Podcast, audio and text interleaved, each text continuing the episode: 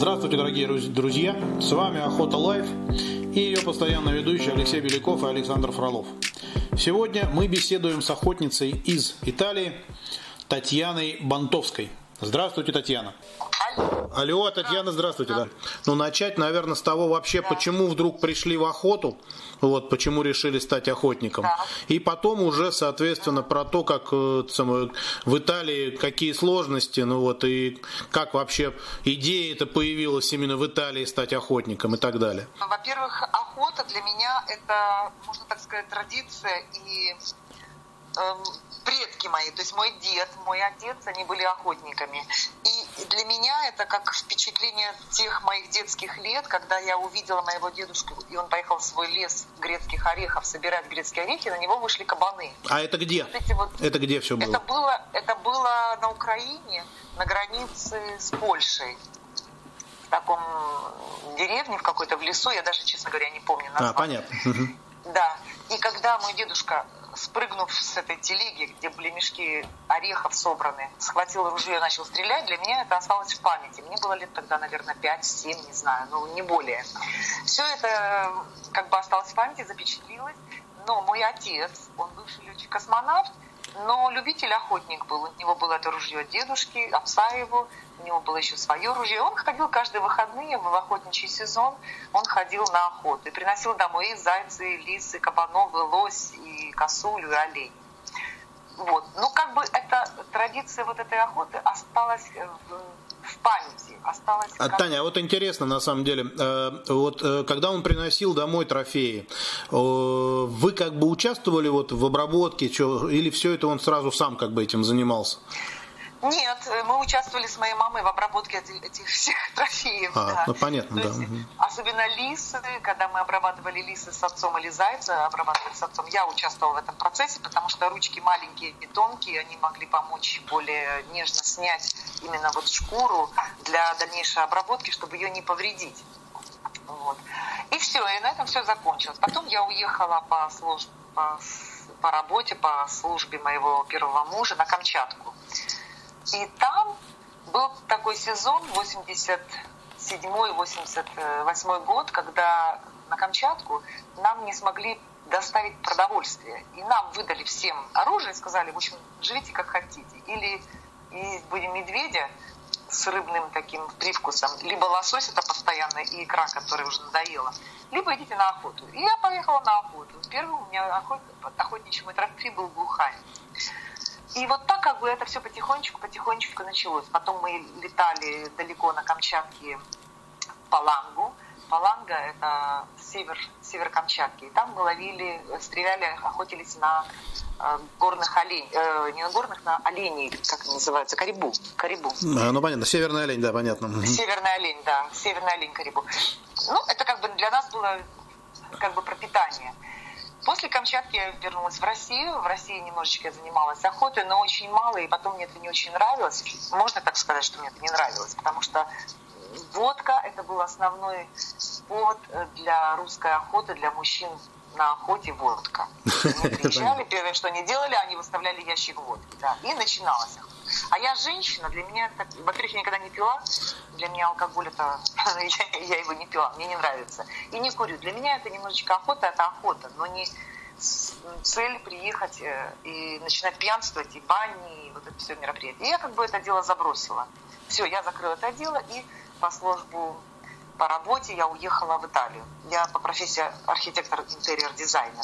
Я уехала в Италию, это было очень давно, 26 лет назад. И долго-долго смотрела и мечтала, как бы попасть на охоту. Но если ты э, иностранец и приехал в Италию, то разрешение на ношение оружия ты можешь получить только спустя 10 лет, как проживаешь постоянно в Италии и имеешь э, гражданство итальянское.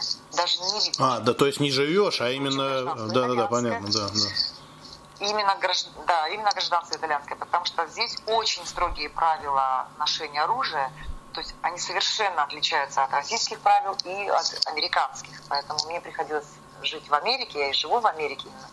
И там совершенно все по-другому. Там просто идешь в табакерию, то есть магазин, покупаешь лайсенс, покупаешь оружие в магазине просто так, идешь и стреляешь. Да? Здесь, конечно, все совершенно по-другому. Ой, Татьяна, тогда сразу интересно просто стало. А, э, вы постоянно в Италии все-таки живете или постоянно в Соединенных Штатах? 50 э, на 50. То есть охотитесь и там, и там? Да, я охочусь и в Америке, и в Канаде, и по всей Европе. Ой, тогда, тогда будет интересно, на самом деле, сейчас мы про Италию поговорим, а потом вообще как бы насчет Америки тоже, как там и все с разрешениями и прочее, как вам было получить стать там охотником, да. Да, там легко и просто. Интереснее, конечно, в Италии. И когда я получила гражданство, спустя 10 лет, совершенно случайно по работе, я встретилась э, с одним архитектором-инженером. И слово за слово как-то так произошло. Он говорит, ой, я опаздываю, давайте быстренько подпишем бумаги, решим этот вопрос по интерьеру, дизайну, здесь такие размеры и так далее. А то мне нужно уезжать на охоту. Я говорю, подождите, а вы кто? Он говорит, я охотник любитель охотник. И вот так у меня все это началось. Я его спросила, как вообще можно получить разрешение на, на охоту, как можно получить лайсенс. Он мне все сказал, я записалась в школу. То есть это такая школа, лицей по а, обучению для приобретения права на ношение оружия для охоты или спортивной стрельбы, но не для ношения оружия для самообороны. Записалась я на этот курс, меня приняли спустя 9 месяцев. То есть пока они не проверили мои данные, пока у них было место, потому что желающих получить право ношения оружия на охоту в Италии много желающих, но не все его могут получить. Записавшись на курс, я пришла в школу. Такая, а, извините, Татьяна, а, тогда сразу вопрос. А, а какие вообще там э, ограничения, то есть противопоказания, чтобы человек, человека не взяли в, в охотники?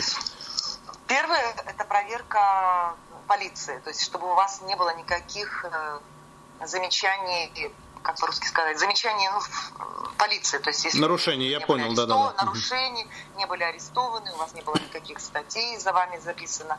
Даже если у вас было много штрафов, там определенное количество штрафов автомобильных, штрафов нарушений, то есть это тоже влияет на на получение права записаться в эту школу. То есть ты должна пройти э, у врача, там пять, э, пять врачей нужно пройти, э, как сказать, ну, медицинская, медицинская комиссия, я понимаю, да. Да, да, медицинская комиссия. Плюс ты должен еще пройти э, такое собеседование в полиции. Ты проходишь собеседование в полиции, они тебе назначают когда, и они смотрят на твое психологическое, психическое состояние, и как ты уравновешен человек, нет у тебя штрафов, порядочный ты, непорядочный, и тебе дают право записаться в эту школу. А, понятно. Школа платная, не так дешево она и стоит, поэтому желающих много. И я прихожу на курс. Курс вечерний, то есть начинается обучение с 6 или 7 вечера или с 8 вечера. Я ходила с 8 вечера и до 11 вечера. То есть день у тебя работа, а потом у тебя школа. 5 дней в неделю. Если ты пропускаешь 6 часов обучения, то тебя не допускают к экзаменам. Прежде чем допустить к экзаменам, ты должен отстреляться, то есть у тебя должны быть хорошие навыки стрельбы, и должен научиться владеть оружием. То есть ты еще тебе показывают, как нужно владеть именно так, как хотят в Италии, не так, как ты хочешь. То есть как держать ружье, как его открывать, в какую сторону направлять. Ну, то есть полностью все правила показывают тебе, как владеть этим ору... любым оружием охотничьим, любым. Все, и ты допускаешься к экзамену. Экзамен сначала в электронном виде, на компьютере вопросы. Это вопросов 100. Из 100 вопросов ты должен ответить. Ошибку можешь сделать только в 5 вопросах. 25 тебе дают карточек из 25 вопросов. 100 вопросов нужно выучить. 25 вопросов э, тебе дают э, в компьютере. 5 ты можешь сделать только ошибочных. Остальное, остальное как бы допуск. Допуск 5 ошибочных. Все. После этого курса, э, после экзамена на компьютере ты идешь экзамен с пятью преподавателями. Пять преподавателей. Преподаватель по ношению права э, разборки, сборки, чистки оружия, то есть это полицейский. Ага. Второе по охране окружающей среды. Третье экология. Четвертый у тебя будет. О, э, интересно, а чем отличается охрана окружающей среды от экологии? А они у них разные. Вот и в том-то все и дело. Я сама удивлялась. Охрана окружающей среды, то есть ты должен, у них подразумевается, может, я неправильно перевела на русский, у них подразумевается то, что ты обязан постоянно отсчитывать своих животных на своей территории. Тебе предоставляется твоя территория, в которой ты прописан, и вот именно эта территория для охоты, она твоя. Там, тебе дают карту, план, э, документ, что ты охотишься именно в этой зоне. Ты оплачиваешь э, страховку, э, которая покрывает до 5 миллионов евро до 5 миллионов евро покрывает, и ты оплачиваешь вступление в этот клуб. А, понятно, плюс, понятно. Угу. Плюс клуб охотников, государственный клуб охотников. Это отличается от клуба охотников резерва. Вот. И э, окружающая среды и охрана природы у них заключается в том, что если ты охотник, ты должен в определенное время года, то есть два раза в год, выходить с группой своих охотников и смотреть, где какие поля, в каком лес, лесу э, не защищены территории для э, фермеров. То есть олени, косули перескакивают э, из леса в поля и там как бы наводят свой порядок, съедают все посевы. Ты должен устанавливать определенные барьеры, ты должен устанавливать определенные сетки, чистить свою территорию. А окружающей среды ты должен всем рассказывать и показывать в определенные э, сроки, период времени, э, года, как нужно следить и как нужно сберегать свою, свою как бы, территорию. Не, не срезать там определенные деревья, которые, э, не ломать ветки, не рвать цветы, которые в красной книге. Ну, в общем, вот в таком вот духе все. Не бросать там мусор, грязь. Ну, фактически заниматься экологическим образованием. Да, здорово да, очень, да, да, интересно. Да, это, это обязательно будет. Если ты не будешь делать два раза в год выход э, без оружия с группой своих охотников, как правило, два человека ездят в машине и следим за этой всей территорией, два раза в год по пять дней, э, по пять дней, ну, пять дней в неделю, да, пять дней всего лишь, то тебе не дадут допуск на отстрел косули или лани или оленя. То есть каждый охотник имеет, э, охотник государственный имеет право отстрелить там, один или два оленя, самка или самец. Там все это назначается по, по твоему сроку пребывания в охотничьем, с охотничьим билетом и по твоим правилам поведения, как ты себя ведешь. И никогда нельзя ошибаться. То есть, если тебе дали оленя трофейного, который должен быть 5 лет, ты должен застрелить именно этого оленя. Если ты застрелишь оленя трехлетнего или четырехлетнего, у тебя штраф тебя можно, во-первых, штраф, во-вторых, тебя могут наказать. На несколько лет тебе не дать права отстрела оленя. То есть это бесплатное, но да, здорово. Вот в таком здорово. Угу. Да. То есть у нас нет такого правила, что пошел, стреляю, что, хочу, то есть стреляю. Нет, ничего подобного. Абсолютно. То есть если ты не уверен в трофейном олене там, или в трофейной косуле, ты ее не стреляешь. Ты не стреляешь. Лучше не стрелять, чем отстрелить, и потом будет э, ошибка. То есть ошибки не допускаются. И потом ты должен хорошо стрелять. То есть минимум ты должен сделать одну, один, как сказать, промах из десятки. То есть ты должен стрелять в десятку. Вот именно не только в десятку в очко, да, а вот именно вот в этом в мишень ты должен попасть в мишень. Понятно, да. По-моему, 4 пункта десятки, 2 пункта девятка.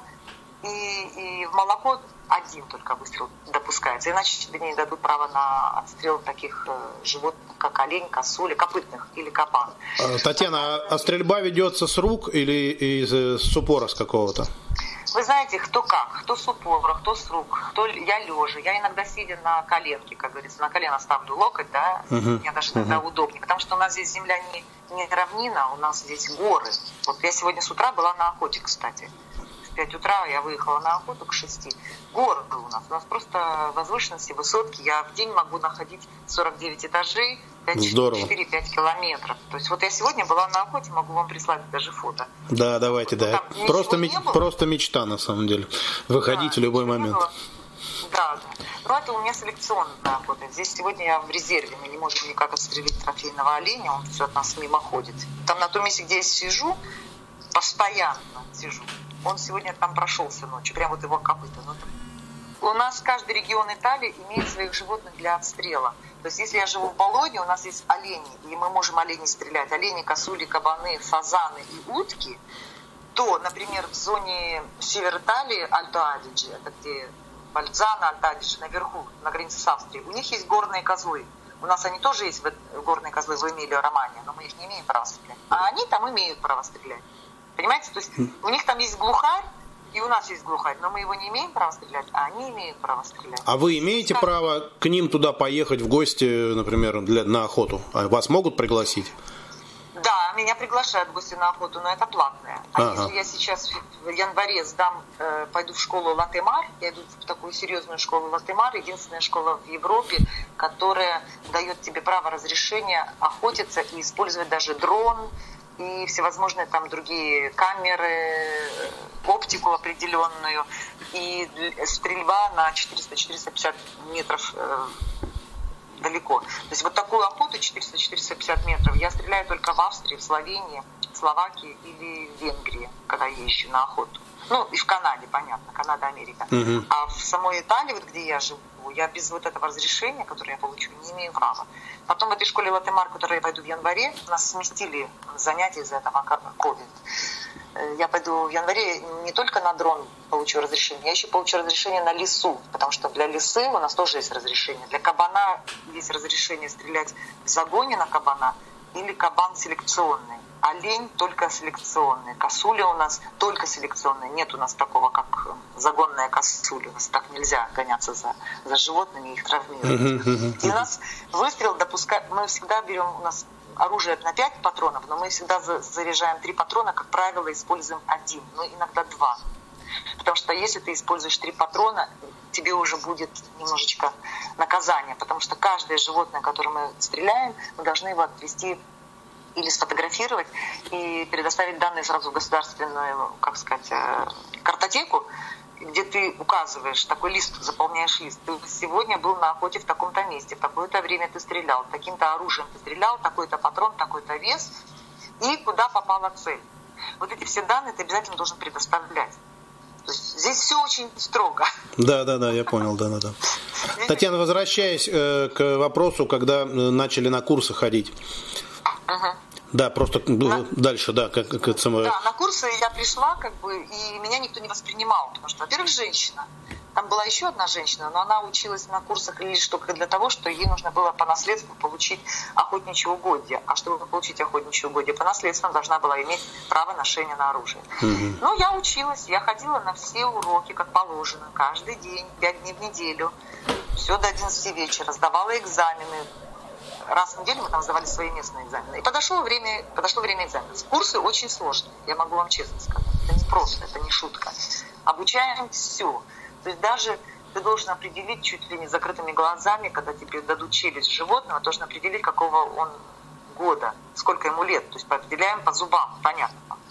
Да? Определяем по рогам определяем по его внешнему состоянию. То есть вы не понимаете, мы, мы изучаем все, биологию, зоологию, химию.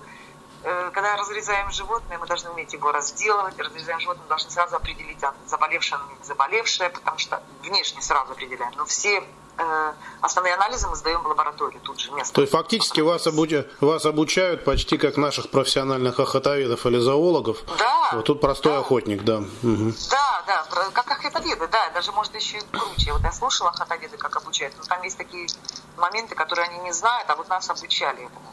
То есть полностью все. То есть ну, абсолютно все. Я не знаю даже, как это объяснить. Не так даже, как по оружию, как вот по именно охрана природы, окружающей среды. Здесь больше к этому относятся. Все охотники, они все очень такие пунктуальные, очень четкие люди. Я не говорю, что они не пьют. После охоты всегда есть э, время, когда особенно загонная охота на кабана, групповая, все собираются, у них обед и так далее, но не напиваются. Вот. Нас обучают просто всему абсолютно всему. Расстояние, на каком расстоянии мы должны находиться во время, мы же в местности охотимся, в жилой местности, то есть горы, поля, там, дома стоят. Спиной к дороге мы должны не менее 150 метров. Спиной к дому мы должны не менее 150 метров.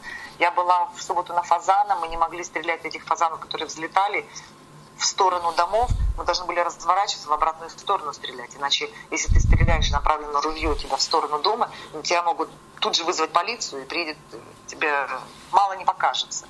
То есть из, с машины стрелять нельзя. Допустим, в Словении, в Хорватии можно стрелять с машины. У нас нельзя. Ты оставляешь машину, идешь э, пешком на расстоянии от дороги 150 метров, спина, э, спиной к дороге. У нас очень много правил. Даже если это стоит какой-то разрушенный, разрушенный дом и маленький садик, ты должен развернуться все равно от этого разрушенного дома 150 метров стоять. Ну, вот такие вот у нас правила. Обучают просто всему.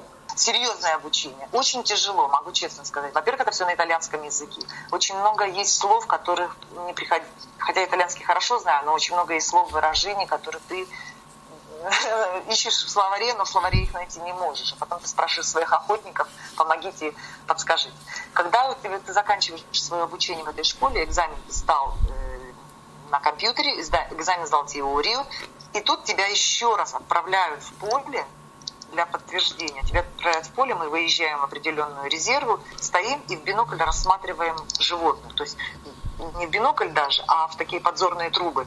Мы смотрим на эти животные и говорим, своему преподавателю, экзаменатору, вот там стоят, допустим, косули. Из них там самка, маленький э, детеныш, два детеныша, самец. Самец какой величины, если ты рога не можешь определить, лучше не определять, лучше молчи.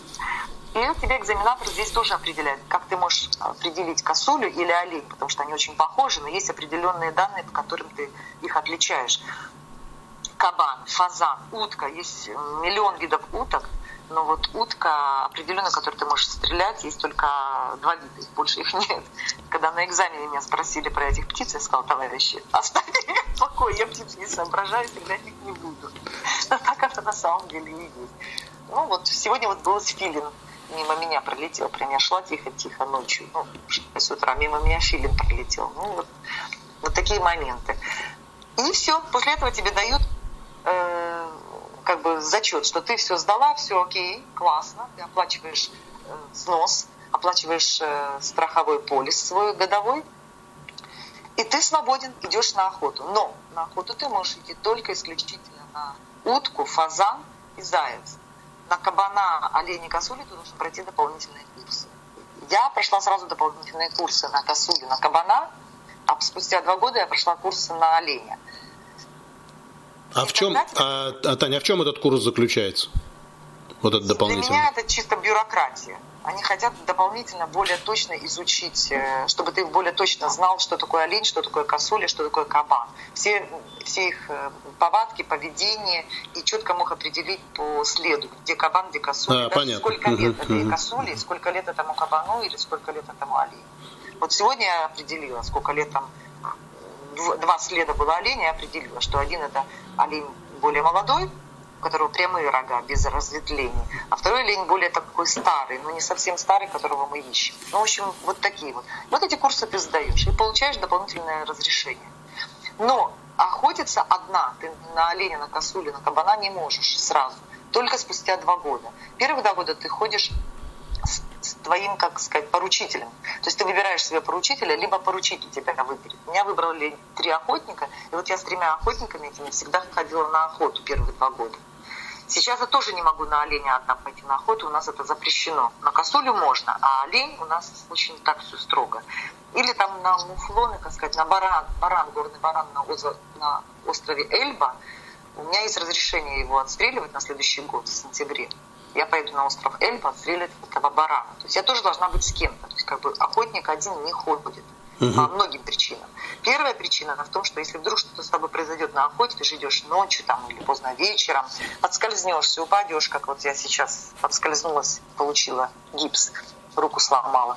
То есть тоже должен быть кто-то с тобой. Второе, для как сказать, для проверки, так я думаю. Они так хотят, чтобы один охотник ходил, чтобы два было вместе, и как бы если ты застрелил оленя, не соответствующее твоему разрешению, второй бы мог бы тебя освидетельствовать, что вот да, вот такая была ситуация, там был полумрак, там или не видно было, или, или еще что-то. В общем, вот так, вот такие вот моменты. Но еще такой момент есть, что вот что женщина, что мужчина здесь в на охоте не влияет. То есть ты охотник, ты не, не по, по слабости или по силе своего, силы духа или силы своей физической. Ты охотник. Ты свое ружье, свой рюкзак, все свои причиндалы ты несешь сам. Если ты застрелил кабана в загонной охоте, ты стоял на посту и застрелил кабана, то это твой кабан, ты его тащишь. Потом он, его кладут в общую группу, в общую группу охоты, но это твой кабан, ты его должен сам тащить. Никто тебе не помогает. То есть в этом, в этом и заключается вот эта охота такая, настоящая охота. Нет таких, как говорят, там, ой, в белой рубашке пришла на охоту, ты женщина тебе там все тащит. Ничего подобного, никто никому ничего не тащит. Ты идешь сам и выбираешь себе сам свою ношу, которую ты должен нести. Рюкзак, в котором вода, там, бинокль, фонарик, дальномер, какая-то одежда переодеться, потому что ходим много мы довольно-таки. Вот. Еду на охоту мы не берем, только если в загонную охоту на кабана, когда мы сидим с 8-9, с 8-7-8 утра мы сидим в загонной охоте на кабана до 2 до 3 часов дня, да, там можно перекусить. А так на охоту мы еду не берем, потому что животные слышат. Вот. Я охотилась, э, ну это вот что касается Италии, если есть еще какие-то вопросы по Европе. Ну, uh-huh. это все, в общем, могу ответить. Потом перейдем на Америку. Ну, в принципе, да, так все на самом деле более-менее интересно, потому что я понимаю, что в каждой стране в любом случае будет отдельное это самое, э, правила свои. Но Италия, как да. я понял, довольно жесткая в этом плане. Да, очень. А такой вопрос, э, каким оружием вы э, пользуетесь, чем стреляете? Я имею много оружия. У меня есть коллекционная беретта, беретта 20 калибра, у меня есть ручной работы 20-го калибра оружия, есть э, Браунинг, есть Винчестер 308 калибра, Сако 308 калибра, э, Перуджини Виджини – это э, комбинированное 20 и 243 калибр, тоже шикарное ружье. Я Но я понимаю, что, наверное, комбинированное все-таки больше для загонов, когда можно и птицу, Вы и знаете, зверя. Да, да, но в Италии это не всегда это возможно. В Италии это возможно было пять лет назад, когда мы ходили на охоту на кабана, и если выскакивал заяц, мы стреляли в заяц. А сейчас это запретили. И этим ружьем опережения Вирджиния используюсь очень часто в Словении, когда ищу на охоту. В Словении там, пожалуйста, там летит косуля или заяц, ты стреляешь. Ну, пожалуйста, без проблем. В Италии это, конечно, уже все, закрыли это мероприятие. Раньше в Италии можно было иметь полуавтомат в загоне на кабана на 10 патронов. Лет 7 э, назад мы его переделали на 5 патронов, то есть запретили. То есть меняются правила. Правила ты должна знать четко. И на каждую охоту ты должен определенное ружье взять. То есть я не имею права взять полуавтомат на охоту на оленя или на косулю. Нельзя. Если меня увидят с полуавтоматом, штраф отберут и так далее. Потом у нас очень строгие правила хранения оружия. Дома должен быть сейф, дом должен быть сертифицирован, место. Эм, нельзя хранить патроны вместе с оружием. Иногда к тебе приходят в гости полицейские проверять твое состояние, где у тебя находится оружие. И ты когда покупаешь патроны пыжи, по-русски говоря, да, для 20-го калибра, эти э, не, не регистрируются. Но если ты покупаешь для 308 калибра патрон, 308 калибра, а ты должен регистрировать. Ты идешь в магазин, покупаешь 10 патронов, ты идешь полицейским и говоришь, вот я сегодня купил 10 патронов, и они мне его регистрируют. Ты идешь в тир стрелять, что мы делаем часто, в тир отстреливать э, ружье перед э, хорошей сезонной охотой. Там ты говоришь, вот я беру, стреляю свои патроны, у меня минус, там тебе вычеркивают. А, понятно, Все да. вот так. Ну, когда мы когда пристреливаем ружье, потому что для оленя нужно обязательно пристреливать ружья, и его фиксируют, сертифицируют там в тире, да. То есть, и когда тебе проверят от твоего оленя, увидят там баллистика посмотрит выстрел, все это дело все будет зафиксировано. Пули мы можем заряжать. У меня патроны иногда для 308 калибра мне заряжают. Или для 3006 мне заряжают патроны мои друзья. Но мы их тоже сертифицируем, то есть как бы это абсолютно нормально. Я из Америки часто привожу эти пули, часто привожу детали для зарядки патронов, чтобы они были такие, знаете, специфические. А вот вы сейчас, когда говорите про то, что привозите из Америки, вы привозите конкретно пулю или целиком патрон? Ну, конкретно пулю. А, что понятно, да. заряжают. Но иногда я привожу патроны. Если у меня остаются после канадской охоты патроны, потому что в Канаду я беру другие патроны. Там холодно. Я ищу в Канаду на самый-самый север. Это Манитоба на самый-самый север, где 400-600 метров, 200 о, километров, ничего нет. Это, там уже белый олень, э, белые медведи начинают. А на, на кого охотятся в Канаду? На медведя, э, карибу. А медведь на барибал или гризли? Э, нет, на гризли я охотилась в, э, в этом, на Камчатке, а это черный медведь. А, ну бари, барибал, который, понятно, да-да-да. Да, Bear. Угу. Но они такие не маленькие, я их три взяла. Ну, понятно. Я не говорю, что они маленькие, я просто спрашиваю, какой конкретно. Да, да, да. Серьезные вещи. А вы туда летите со своим оружием или там что-то в аренду берете? Нет. Мы, я, моя, мой принцип ничего в аренду не брать, потому что я один раз попробовала взять аренду, был плохой опыт. Э, кстати, плохой был опыт. В Словении. И все, я теперь летаю везде со своим оружием. Правила перевозки оружия знаю наизусть. Каждая компания, ну, до коронавируса все, конечно, было. Mm-hmm. Каждая компания имеет свои правила, я все их знаю идеально. У меня все эти разрешения есть. И все у меня страховки международные и международные права для перевозки оружия у меня все есть, все мои оружия прописаны у меня в этих списках. И как бы я летаю со своим оружием. А вы когда я летите, у нас, потому что правила как бы наши довольно жесткие, когда вот из России мы куда-то везем и обратно, мы получаем uh-huh. разрешение на ввоз, вывоз. Э, как из Италии это возится? Как вообще схема какая? Я, я даю заявление в свою квестуру, своим полицейским, в офис оружия, да, что я вот этого дня такой-то у меня номер билета, улетаю на охоту в резерву, мне дают разрешение оттуда, допустим, из Канады, куда я лечу, говорят, вот адрес, где ты будешь охотиться, вот это. Туда лечу с таким своим оружием, беру с собой 50 патронов. Я обычно беру 50 патронов, потому что неизвестно. Знаете, как каждая страна любит, чтобы ты проверил свое оружие, и они видели, как ты стреляешь. Хоть Шотландия, хоть Англия, хоть, хоть Словения, хоть Канада. Когда ты летишь на охоту платную, так сказать, да? Я лечу, всегда беру 50 патронов в отдельном кейсе. Они, полицейские, дают разрешение, добро, я с этим разрешением, с вызовом с той страны, куда я лечу, прихожу, заполняю декларацию на... Э, в интернете заполняю декларацию по авиакомпании, в которой я лечу. И указываю, что вот я лечу такая-то, такая-то, лечу туда-то, туда-то, с таким-то э, номером ружья. Приезжаю в аэропорт за, за час, за два с половиной часа раньше, чтобы они меня проверили. И открываю кейс свой, открываю аэропорт, в любом аэропорту мира. Я открываю свой кейс, сама лично беру в руки свое ружье, снимаю именно этот, как сказать по-русски, э, при, э, не приклад этот, ну, что, чем заправляют э, пулю. Скажите, а, э, я понял, затвор. Затвор, да, извините, затвор. Мне хорошо, да, все. Снимаю затвор, кладу его рядом, и в своих руках я им показываю номер оружия. Они в руки мое оружие не берут. Если какой-то глупый человек хочет взять в руки мое оружие, я сразу могу его остановить. В руки мое оружие не брать. Потому что у меня огнестрельное 308 калибра или 3006 оружие серьезное. Да? Все, я им показываю, они кладут бирочку на курок, цепляют бирочку такую пластмассовую, закрываю кейс, ключиками все закрываю и отдаю им на проверку. И они потом его просканируют, и все. Я приезжаю в аэропорт, куда я должна приехать. Приходит полицейский, либо я беру свое ружье и иду в полицейский участок, что меня уже ждут.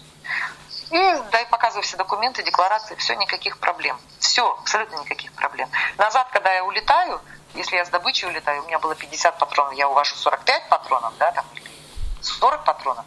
То есть они все это открывают, проверяют, также точно запечатывают, все точно так же и обратно приезжают. Без проблем.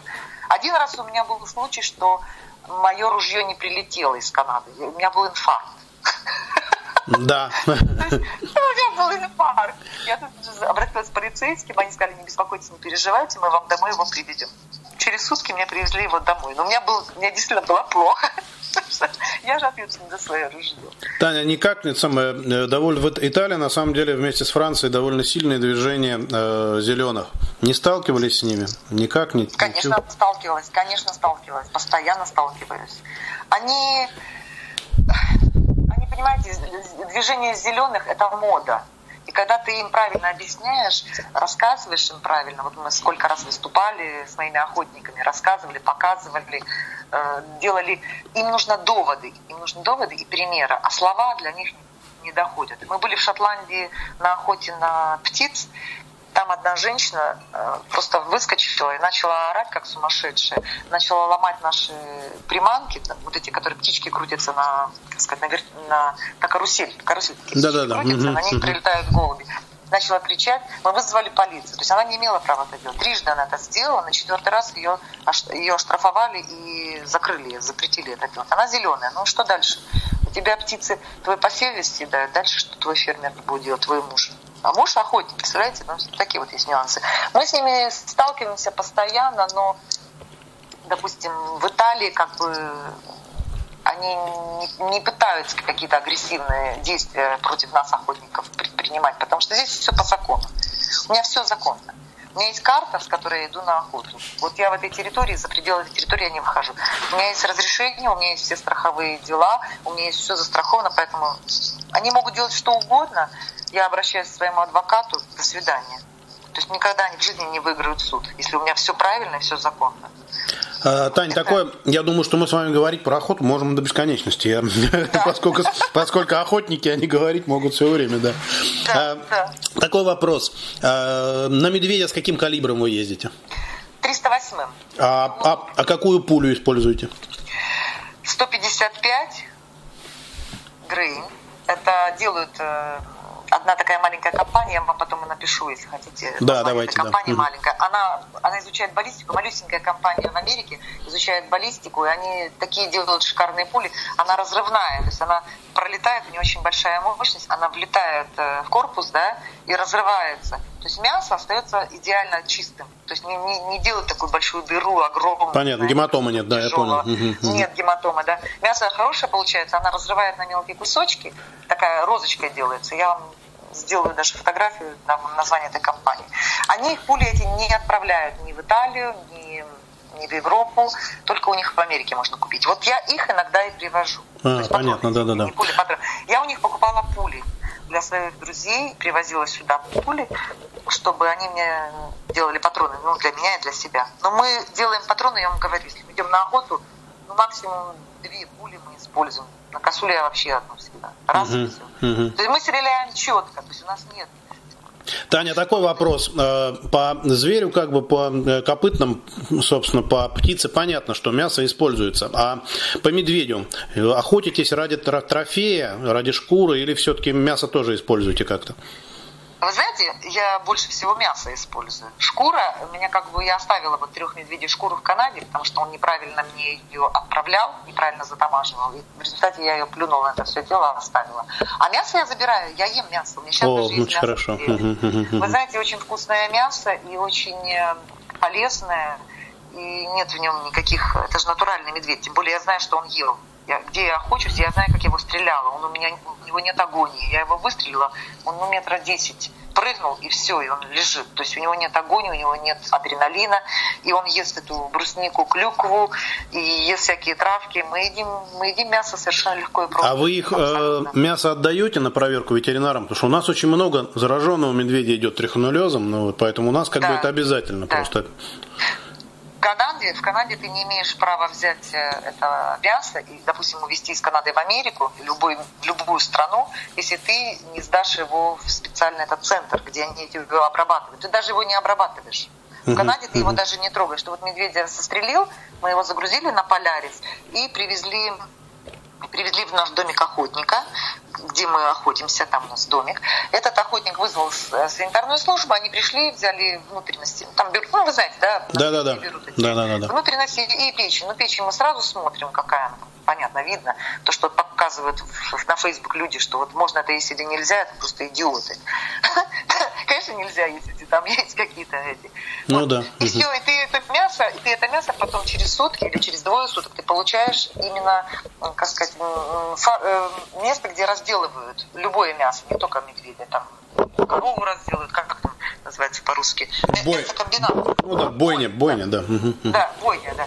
Тебе его упаковывают, ты говоришь, как тебе упаковать, тебе упаковывают его по пакетикам, паунты, либо фарш тебе делают, либо стейки тебе делают. Ты, ты, ты сам можешь сказать, как тебе надо. И я увожу. Я по 30-40 килограмм мяса увозила из Канады в Америку. Легко. Из Словении я в прошлом году привезла медведя. Словения мясо медведя привезла, от которого у меня сейчас в морозильнике. Я хочу его на Рождество сделать. Э, такой кусок медведя. Здорово. Тань, а, такой вопрос тогда, э, как, поскольку мы, я говорю, что говорить можем очень долго, я думаю, это не последняя наша беседа. Э, Ой, спасибо. Э, я вот какую-нибудь историю, которая вот действительно такая яркая для вас, запомнившаяся из охоты, может из последней что-то, может наоборот что-то из первых охот. Угу. Из последней охоты, последних охот, ну, на медведя уникальная, конечно, охота, о ней можно много говорить. А самая такая впечатляющая охота у меня была в Шотландии, на острове Юра. Это, вы не представляете, остров Юра, мы на двух паромах туда переправляемся. Если знаете виски, есть такие виски Юра, их там да. делают. Угу с торфом такие, знаете, задымленные. Угу. Шикарные виски, очень редкие. Мы туда на двух пару, ну, во-первых, я летела из Америки в Италию. Из Италии э, в этот э, э Глазгоу, в Глазгоу. Из Глазгоу нас взяли на машине, повезли на один паром. Мы сели, приехали на один остров. С этого острова переночевали, и на следующий день мы уехали с этого острова на пароме на, на остров Юра. Остров Юра, ничего там нет, один маленький отель, не гостиница, не отель, а такой, знаете, bed and breakfast. Виски Юра там делают, фабрика, которая дистиллирует этот виски, да. Торф ни одного деревца на острове, ну ни одного. Третий в мире э, круговорот, водоворот, простите, третий в мире водоворот по своей мощности, по своему размеру. И из 200 жителей там около 2200. Водоворот, водоворот это что такое? Водопад? Водоворот нет, водоворот, вот водоворот, водоворот, вот кружится, вода кружится. А, ага, ага. Как сказать? Это в море? Водоворот. Да, это... А, в море, да? Это море. море да, да, понятно. Да. Э, это водоворот, вот третий водоворот в мире, плюс там тюлени и котики выплывают на береге этого острова Юра, ложатся отдыхать. Ни одного деревца на, на этом острове. А на кого? Земля, на, на кого же там охотятся? На оленя, на оленя? Королевские, а. королевские олени и коза белые козы такие, знаете, вот козы белые, которые а, по скалам Да, да, да, да, да, там понятно. одни скалы, торф, болото, торф и скалы. Все, там даже вот сходить в туалет женщине нереально. И это была охота, я вам скажу, уникальная. Но мало того, что, что мы лазили, я уже под конец я не могла спуститься с этих гор, у меня уже ноги все не работали, хотя я так физически, я довольно-таки ну, хорошо подготовлена. И стреляли мы с глушителем, что в Италии, запрещен, да, в Италии запрещен глушитель, в Италии запрещены ночные эти, прицелы, угу. в Италии запрещены э, тепловайзеры, когда да, ты тепловизор. идешь на охоту. Угу, угу. Ты идешь на охоту. Ты можешь смотреть тепловайзер без ружья, но на охоте ты его использовать не имеешь права. Вот. И, а там мы стреляли с глушителем. И вот там нам, нам дали только его ружье, этого охотника. Мы свои ружья не смогли привезти, потому что э, эта гостиница на острове Юра, не дала, дала нам разрешение э, безопасность хранения нашего оружия. На острове Юра 200 человек живет, и то в сезон, когда там сбор этого урожая для виски, торфа, это они собирают там торф, или котиков там забивают, или рыбу ловят, там эти там креветки, лобстеры гигантские, сумасшедшие вкусные, и эти, как сказать, в ракушках э, клэмс, э, как же сказать по-русски? Миди. Капизан, нет, нет, медидан, нет, там эти... А, сейчас выскочила с головы. Сейчас, сейчас вам скажу. ну, ну вот, там их ловят, это профессионально они там ловят, на весь мир отправляют, там шикарно вкусные.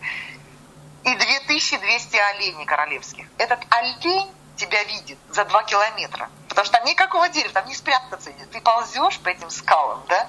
Ты ползешь, он тебя и слышит, и видит. Слушаемость там сумасшедшая. А он в скалах вот. сам, да, живет, олень? Тоже? На скалах там скачут они, да, на этих горах, там соляные вот эти есть такие э, стены, где он сосет, э, лежит эту э, соль.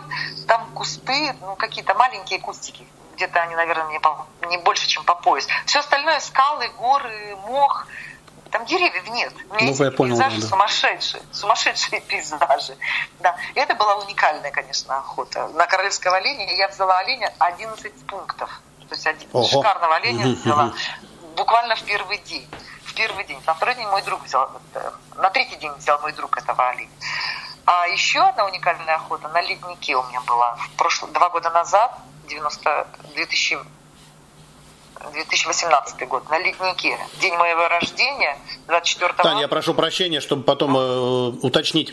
Э, олень 11 пунктов э, у вас меряют по европейской системе, по СИС? Да. Или, а, по СИС, все, хорошо, да. По СИС, да. По европейской системе вот эти пункты, сколько у него отростков, отростков сколько у него. 11 отростков у него. Да-да-да, я понял, да. да. да. А вторая охота у меня была уникальная на леднике. Это Австрия, ледник 3300 метров, и 3130 метров, пардон, 3130 метров, и я поднялась на высоту 3030 метров, это мы охотились на горного козла. Это было что-то. Был мороз, холодно было на леднике, 24 августа, пурга, метель, И вот туда мы шли пешком, то есть туда никто на машине не подъедет. И мы шли пешком практически весь день, поднимались наверх, угу. на самую вершину этого ледника, лед, пили эту воду из э, ледника.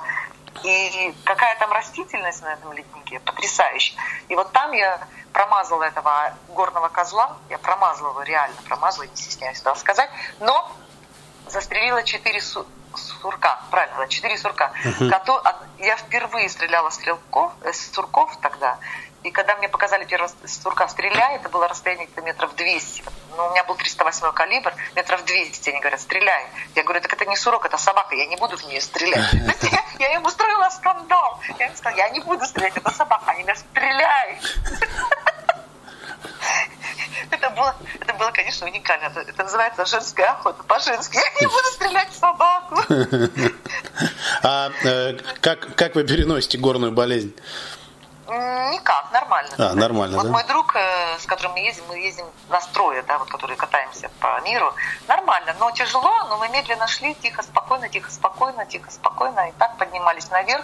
Э, конечно, тяжело лазить по скалам, потому что скользко, нужно иметь обувь. Я себе специально заказала такие ботинки, у меня вся эта амуниция специально заказанная, такая, знаете, которая выдерживает и тепло, и ботинки у меня просто уникальные. Если бы не эти ботинки, я бы слетела бы с этой скалы бы в две секунды. Да, я тоже очень люблю горную охоту, поэтому тоже все время с собой без снаряжения там, конечно, ни, никуда не деться. Не, ну нереально. То есть штаны, э, теплое вот это нижнее белье специфическое, вот эти ботинки, перчатки, то есть все там нужно иметь. Да, когда видишь, как местные жители в обычных резиновых сапогах бегают по скалам, Нет. понимаешь, что ну, ты никогда в жизни нет. так не сможешь тогда. Нет, нереально. Это нереально. Этот человек, который нас сопровождал, я когда узнала, сколько ему лет, я чуть не умерла. Ему 78 лет. Он скакал, как горный козел, а мы сзади плелись, как эти, знаете, да, да, да, да, да, да, да. Так и есть. Это вот такая жизнь. Тань, вот, по... Тань спасибо большое. На этом программа Охота Life прощается с вами. До будущих встреч и всем ни пуха, ни пера.